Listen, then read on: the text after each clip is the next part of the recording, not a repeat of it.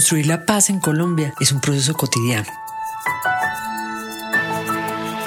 Es valorar nuestra capacidad de resolver conflictos como ciudadanos con las palabras que transforman, reconcilian, restauran, reparan y señalan caminos de convivencia. La paz se cuenta. Un podcast sobre el valor de la palabra en la construcción de la paz en Colombia una producción del Banco de la República en el marco del proyecto cultural La Paz se toma la palabra. Lidia Cacho Ribeiro es una escritora y periodista especializada en derechos humanos, ganadora de más de 50 premios nacionales e internacionales, entre ellos el Premio Mundial de la UNESCO Guillermo Cano a la libertad de prensa. Es embajadora Corazón Azul para la ONU por su trabajo contra la trata de personas. Ha publicado 12 libros traducidos a 20 idiomas y la mayoría de ellos son bestsellers. Imposible no nombrar por lo menos Esclavas del Poder y Los Demonios del Edén. Y los nombro porque ahí es donde hay que señalar por una sola característica que nombremos de Lidia Cacho, es su valor. Es una de las personas más valientes que uno pueda conocer, lo que la ha llevado a retratar mundos oscuros y aterradores y ha logrado que millones de personas la lean y enfrenten ese horror con ella. Sus denuncias han tenido consecuencias reales, y han obligado a que se haga justicia en muchos casos. Eso le ha costado también un precio alto del que no venimos a hablar hoy, pero el que no se puede odiar. Lidia está en Colombia, invitada por la ONU y cubriendo la Cumbre Mundial de Mujeres y Paz, y ha aceptado una conversación para nuestro podcast La Paz se cuenta, que es parte del proyecto La Paz se toma la palabra de la Sugerencia Cultural del Banco de la República y que les invitamos a, visitar en nuestro portal www.banrepcultural.org. Como es costumbre, Lidia nos leerá un cuento que ella considera una buena excusa para hablar del tema. Gracias, Ángela. Bueno, pues esta es una historia surgida de un cuento popular que nos contaba mi abuelo cuando éramos chicas. Se llama La Puerta de la Muerte. Érase una vez, en un país muy lejano, un rey conocido por sus acciones bélicas. El soberano había conquistado grandes territorios gracias a su conocimiento sobre el aprovechamiento de la violencia y sobre el miedo de los hombres. Era, pues, el rey más temido de la región, un estratega de la conquista y la colonización de pueblos enteros. El rey tomaba a los prisioneros de guerra y los llevaba hacia un enorme salón de piedra. Los prisioneros eran colocados en grandes hileras en el centro de la sala y el rey se dirigía a ellos con gran autoridad. Mis prisioneros, les voy a dar una oportunidad. Miren al rincón del lado derecho de esta sala. Al hacer eso, los prisioneros veían a un grupo de soldados armados con arcos y flechas, listos para disparar y dar muerte al enemigo. Ahora, continuaba el rey, miren hacia el rincón del lado izquierdo. Al hacer esto, todos los prisioneros notaban que había una inmensa puerta negra, de aspecto dantesco. Cráneos humanos servían como decoración y el picaporte para abrir esa puerta era la mano de un cadáver. Era la puerta de la muerte. En ella estaban inscritas miles de historias de la guerra y las enemistades entre los pueblos. El rey se colocaba en el centro de la sala y ordenaba con voz de mando. Les ordeno que escojan. ¿Qué es lo que ustedes quieren? Morir clavados por flechas o abrir rápidamente aquella puerta de la historia de la muerte de nuestros pueblos. Ahora decidan, tienen libre albedrío, les ordeno que escojan. Todos los prisioneros tenían el mismo comportamiento a la hora de tomar la decisión. Llegaban cerca de la temible puerta negra de más de cuatro metros de altura, miraban los cadáveres, la sangre humana y los esqueletos con leyendas escritas que decían, muere el enemigo, patria o muerte. Temblorosos, todos decidían, prefiero morir atravesado por las flechas. Uno a uno todos actuaban de la misma forma. Miraban la puerta negra y a los arqueros de la muerte y le decían al rey, prefiero ser atravesado por flechas que abrir esa puerta y quedarme encerrado en el horror de lo que sufrieron mis padres y abuelos. Entonces perdían la vida en manos de los arqueros. Millares optaron por lo que estaban viendo que hacían los demás, elegir la muerte, pensando que jamás nadie tendría salida de la guerra. Un día, la guerra terminó. El rey lo tenía todo en sus manos. Pasado el tiempo, una mujer joven estaba barriendo la enorme sala cuando apareció el soberano. La mujer, con toda reverencia y tímidamente, preguntó, Gran rey, siempre he querido saber la verdad. No se ofenda por mi atrevimiento. Pero ¿acaso podría decirme qué es lo que hay detrás de aquella puerta negra y ensangrentada? El rey respondió, Pues bien, ve y ábrela si no le temes a la historia de tu pueblo. La mujer dejó la escoba y abrió cautelosamente el gran portón.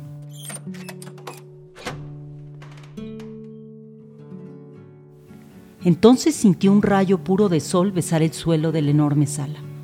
Abrió un poco más y la luz tibia iluminó su rostro y todo su cuerpo. Un delicioso aroma a bosque y lavandas llenó el lugar. Fue así que se dio cuenta que la puerta negra bañada de la sangre de siglos de guerra daba hacia un verde campo, a una montaña de cascadas y ríos, llena de vida y posibilidades. Frente a ella se abría un bello sendero iluminado que llevaba hacia las acacias, los pinos y los robles floridos. Fue entonces que la mujer se dio cuenta de que la puerta a la que el pueblo más temía les llevaba desde siempre hacia la libertad.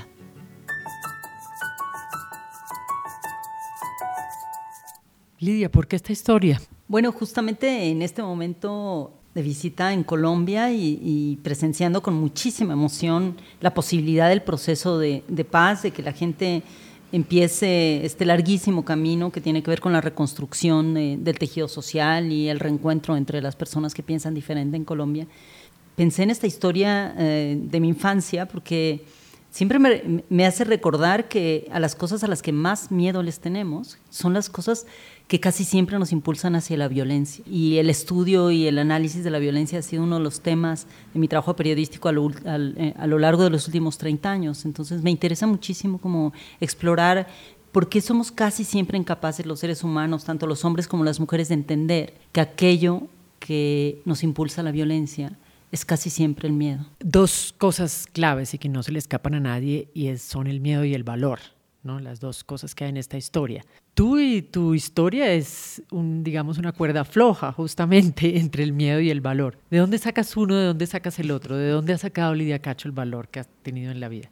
Bueno, la verdad es que siempre, siempre que me hacen esa pregunta de dónde saco el valor para enfrentar eh, a los mafiosos o las amenazas, etcétera, que he vivido a lo largo de mi carrera, Em, pienso que todo tiene que ver con la infancia, con la manera en que yo crecí y es como el producto de, una historia completa, no es un acto concreto, sino una parte importante de mi, de mi educación sentimental, es decir, de la manera en la que yo comprendí en la infancia, gracias a mi madre, a mis abuelos, a mi padre, a todas las personas que me rodeaban y que me educaron, que para defender tus propios derechos siempre tienes que hacerlo de forma colectiva. ¿no? Esto era como una lección constante en mi casa. Mi madre una psicóloga feminista, activista, que siempre estaba como muy, muy pendiente de lo que sucedía en nuestro entorno y cada vez que yo me rebelaba con algo, mi mamá siempre me decía, si vas a ser una rebelde, tienes que ser una rebelde con causa.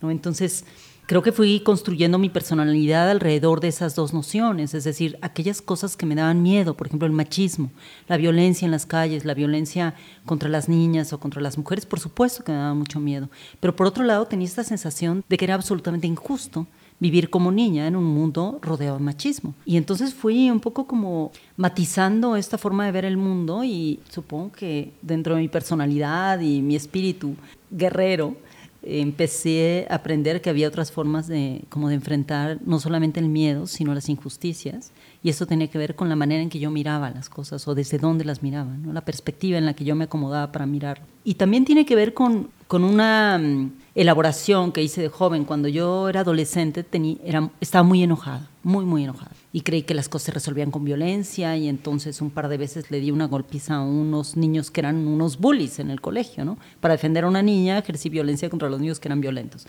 Y en ese momento yo estaba segura que esa era la salida. Y pasaron los años y de pronto me di cuenta que había algo que me estaba enfermando de, ejercer la violencia. Y decidí moverme a un lugar en el que yo me sentía en paz, como internamente.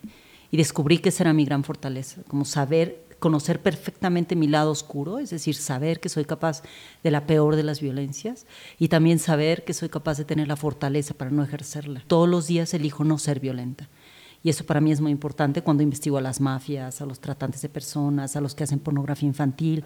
Es decir, enfrentar todo lo que yo he documentado a lo largo de los años, la trata de mujeres y niñas. Por supuesto que me despiertan los sentimientos negativos que le despiertan a todas las personas, las injusticias. Pero soy muy consciente todos los días de qué voy a hacer con esos sentimientos y con esas emociones y hacia dónde las voy a enfocar. Y eso es lo que yo traduzco como valentía, es la fuerza moral para decidir no ejercer violencia y no odiar al otro, sino intentar comprenderlo para poder encontrar la salida de este horror que enfrentamos los seres humanos. Uno de los proyectos que me has contado al, que te dedicas en este momento es justamente ese, trabajar con los niños, tratar de cambiar el concepto de qué es ser valiente. Que, cuéntanos un poco de ese proyecto. Bueno, es un proyecto que que surgió en realidad a partir de escuchar las voces de cientos de niñas y niños, no solo en México, sino en, muchos países del mundo, haciendo investigaciones sobre trata de personas. Me llamaba muchísimo la atención que la mayoría de mis amistades me preguntaban, qué horror, ¿cómo puedes ir por el mundo entrevistando a niños y niñas en refugios, en albergues, que han vivido en la guerra de Afganistán, que han sido víctimas de explotación sexual en Camboya, en Tailandia, en Venezuela, en México, en Colombia. ¿Cómo eres capaz de hacer eso y no tener ganas de ir a matar a todos estos, eh, estos personajes? Y la verdad es que la respuesta esencial es, cada vez que yo estoy sentada con estos niños y niñas, descubro lo que la gente no se imagina, es decir, son niños y niñas que son sobrevivientes.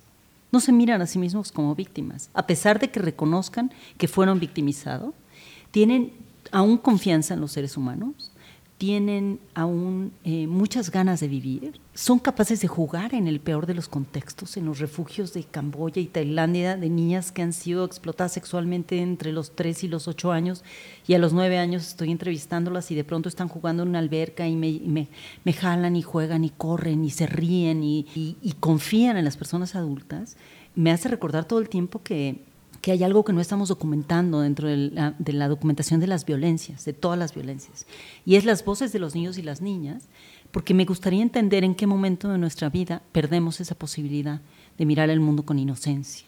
¿no? La inocencia como la fortaleza para reconocer, reivindicar la vida propia y la de los otros y las otras, y celebrar la vida. Entonces, bueno, surgió la idea de hacer un cuento infantil juvenil, eh, lo hice, y a partir de ahí se dieron una serie de cosas que me llevaron a, decidir hacer este proyecto que se llama Somos Valientes.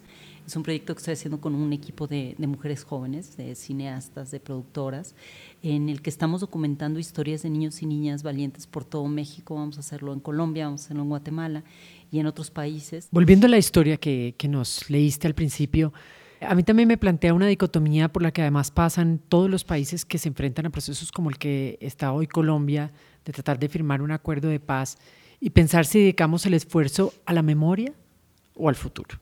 Y eso es una dicotomía que los países han enfrentado de diferentes maneras. E, esa mujer tenía que, el miedo a recordar lo que había ahí, abrir lo que había ahí, eh, recordar el, horror de sus antepasados, o la opción es ignorarlo y, mirar adelante y tratar de construir futuro. ¿Cómo ves tú eso? ¿Cómo planteas tú esa disyuntiva?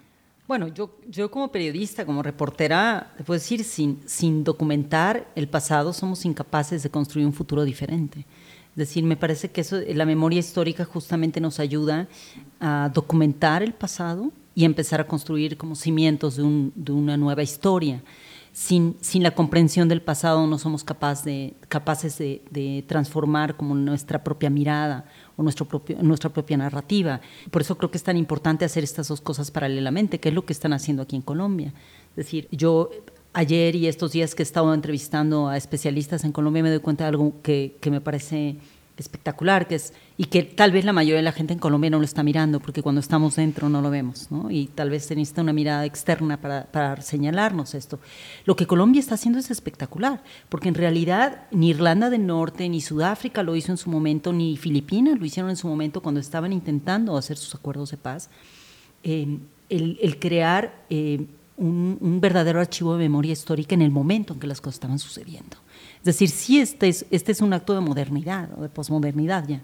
Antes pasaban demasiados años, como sucedió con España después del franquismo, para que la gente empezara verdaderamente a documentar o lo que sucedió con Argentina. Eh, Colombia tiene ya un sistema bastante bien implementado, por supuesto, mejorable como todos, en el que está recuperando la memoria histórica. Y a mí me parece que eso es importante, por eso este cuento me recuerda a Colombia, porque y, además es este, puerto, este cuento en el que es una mujer la que abre la puerta del miedo porque es lo que están haciendo las mujeres colombianas desde hace décadas, enfrentando este miedo y tratando de construir la paz donde parece que solo hay oscuridad. Eh, entonces tienen estas dos cosas ya frente a sí.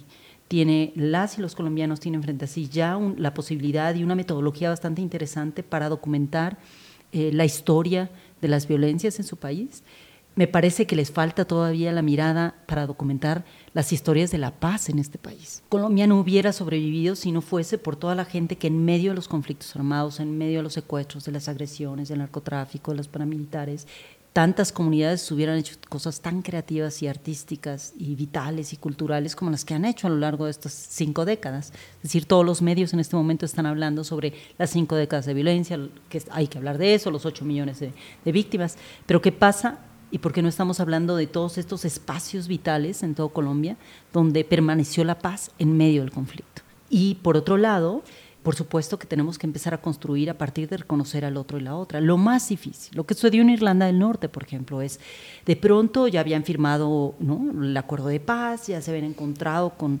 con el enemigo y de pronto tres años después de la firma del acuerdo de paz entraba un hombre que había sido señalado como terrorista, que era un líder. Eh, de la oposición que había puesto bombas en ciertos lugares de la comunidad y entraba en un restaurante con sus hijos y su esposa y toda la gente del restaurante se levantaba y se salía sin pagar. Era una forma de rebelarse contra estas personas a las que les tenían un resentimiento que en ese momento parecía insalvable.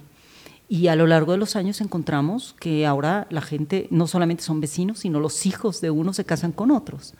Los hijos de los que se hubieran considerado enemigos ahora están casados y a su vez han tenido hijos e hijas.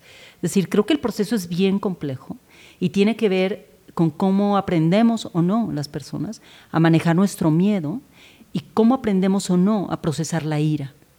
Yo sí creo, bueno, Sara Agustín decía que, que la valentía es hija de la ira, ¿no? es decir, cuando tú sientes ira frente a algo, tienes que tomar la decisión de si vas a llevar esa ira algo constructivo para ejercer o, implementar la justicia con alguien más, o si vas a llevarla al odio para destruir la vida de alguien más.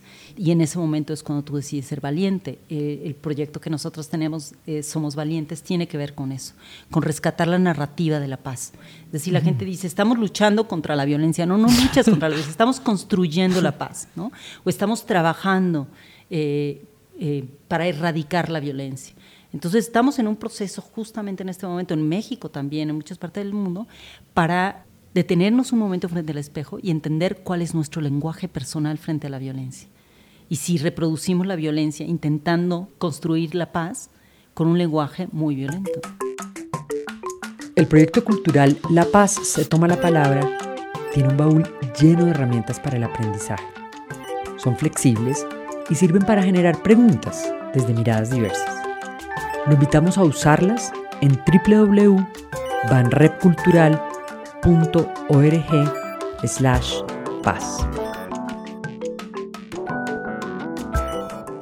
Esta cosa que mencionas del lenguaje es clave porque entendemos que estamos en el comienzo, ahorita solamente estamos empezando ah, y se viene un trabajo grande tenemos el privilegio de tener tus ojos mirando este momento, esta cumbre de mujeres, todo lo que está sucediendo, la firma del acuerdo, el plebiscito.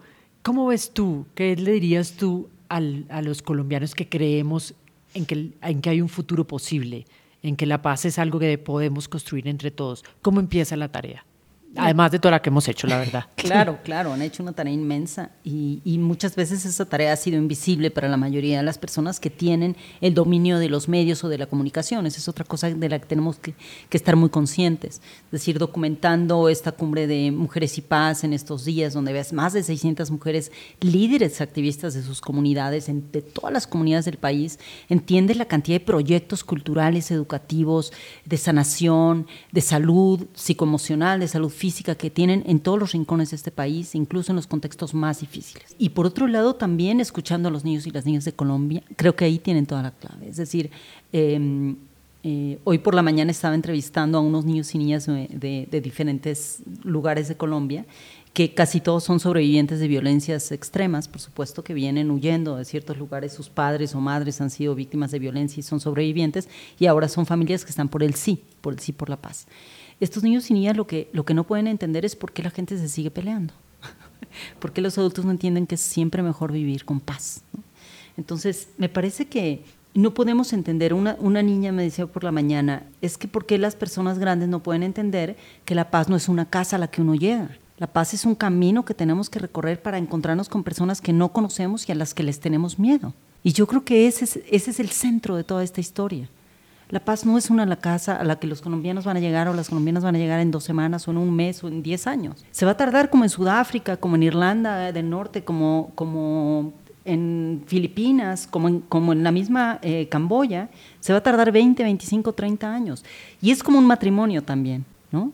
Yo creo que el matrimonio entramos ilusionadas, esperanzadas, increíblemente enamoradas el primer día, que sería como el momento del plebiscito y de la firma del sí, pero luego ya vives en la casa con esta persona totalmente distinta a ti y tienes que aprender a negociar tus conflictos y, y si creas familia, a, crear, a negociar los conflictos de toda una familia, a, a reconocer las diferencias, la diversidad de pensamiento, de ideas, de emociones, de sentimientos y a construir una narrativa con toda la diversidad posible, que sea una diversidad muy amorosa y afectiva, en la que eres capaz de decir, tú y yo pensamos diferentes, pero nunca seremos enemigos. Podremos tener un momento en el que eh, tenemos ideas adversas y por tanto seríamos adversarios, pero nunca seremos enemigos. Es decir, la enemistad lo que hace es negar la posibilidad, es esa puerta, es esa puerta de miedo, esa puerta ensangrentada, niega la posibilidad del intercambio de ideas y de miradas. Entonces yo creo que ese es el tema. El tema es, ¿para qué quieren la paz en Colombia? las y los colombianos, pues la quieren para que, para que no se mate más gente, para que, para que la guerra no sea como el camino para, para intentar resolver cosas que son irresolubles a través de la violencia. Entonces es, es ese, yo creo que el primer paso para que Colombia acepte la paz es la paciencia, la paciencia y, y además eh, como la fe en que en que las demás personas van a poder encontrarse en nuestros ojos también y reconocer esa diversidad y ser capaces de sentarse en una mesa a negociar los conflictos, todos los conflictos, los conflictos familiares, los conflictos de pareja, entre los amigos y amigas, en las escuelas. Y si aprendiéramos a negociar los conflictos en todo el mundo, no solamente en Colombia, seríamos una sociedad mucho más sana, pero no lo sabemos hacer. Por eso es más fácil siempre negar la voz del otro o la valía de la vida del otro o de la otra. Y el, esfuerzo o el ejercicio que están haciendo ahora en Colombia me parece que es un ejemplo para no solo para, para toda Latinoamérica, porque además es una, una, negociación de paz totalmente distinta a todas las que se han hecho en el mundo. Y eso es muy importante. Históricamente eso va a ser muy trascendental para el mundo y para América Latina. Es decir, sí están renovando la forma en que se encuentra esto, a pesar de todo lo que ya sabemos políticamente qué va a ser la sociedad colombiana y yo creo que ahí está todo, es empezar a cambiar su propia narrativa, dejar de hablar del, odio y del resentimiento y empezar a hablar del encuentro. Una de las cosas, y tú como periodista lo entiendes bien, difíciles de esto es lo poco taquillero que es el trabajo cotidiano, sencillo, de la gente que se levanta a pesar de todo y hace y vuelve a construir el jardín. O sea, lo poco taquillera que es la paz, por así decirlo. En este momento estamos de moda en el mundo, pero los medios de comunicación reproducen cualquier masacre al detalle con todo lo que sucedió, pero los hechos de valor, los hechos de paz, tú misma lo señalabas el otro día, esta cumbre impresionante de 600 mujeres que llevan 10 años, 20 años trabajando, que han reconstruido sus vidas, no salen en los medios de comunicación. ¿Cómo se enfrenta eso? Claro, bueno, como periodista yo te lo digo, creo que es un problema eh, internacional. en México lo estamos enfrentando en este momento con toda la supuesta guerra contra el narco y con todo lo que está sucediendo, los, el ejercicio brutal la, de la violencia en diferentes áreas del país y los medios prefieren siempre seguir reproduciendo la violencia. Tenemos un nuevo sistema de justicia penal procesal en México y nuevas leyes que ya prohíben y que están educando a los jueces y a los periodistas y a los ministerios públicos para que nunca más vuelvan a utilizar los nombres, los rostros de las víctimas e incluso los victimarios. Es decir, hasta que una persona no pase un proceso de sentencia, no puedes evidenciarlo en los medios. Los medios no pueden convertirse en un, en un espacio de impartición de justicia a gusto o a modo. Pero esa es una cultura que tenemos en toda Latinoamérica. ¿no? ¿Por qué? A razón de, obviamente, de los altísimos niveles de, de corrupción y de impunidad.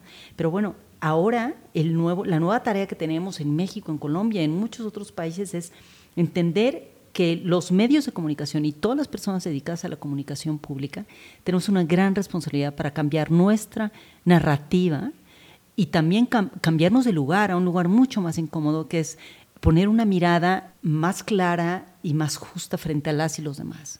Es decir, nos hemos convertido en los medios de comunicación y particularmente los directores y los editores, se han convertido en una especie de jueces sumarios que toman decisiones brutales sobre la vida de las personas y de pronto evidencian a alguien o, maltratan a alguien en los medios y no importa si después salió que la sentencia no era em, acusatoria, eh, pero la gente ya quedó su vida destruida. Entonces, hay una gran responsabilidad ahí con los medios de comunicación, con las y los periodistas como individuos, que tenemos que reconocer que tenemos que educar, reeducarnos con lo que está sucediendo en el siglo XXI con respecto a abatir la impunidad, abatir la corrupción y sobre todo cambiar el lenguaje e intentar eh, como implementar la paz. ¿no?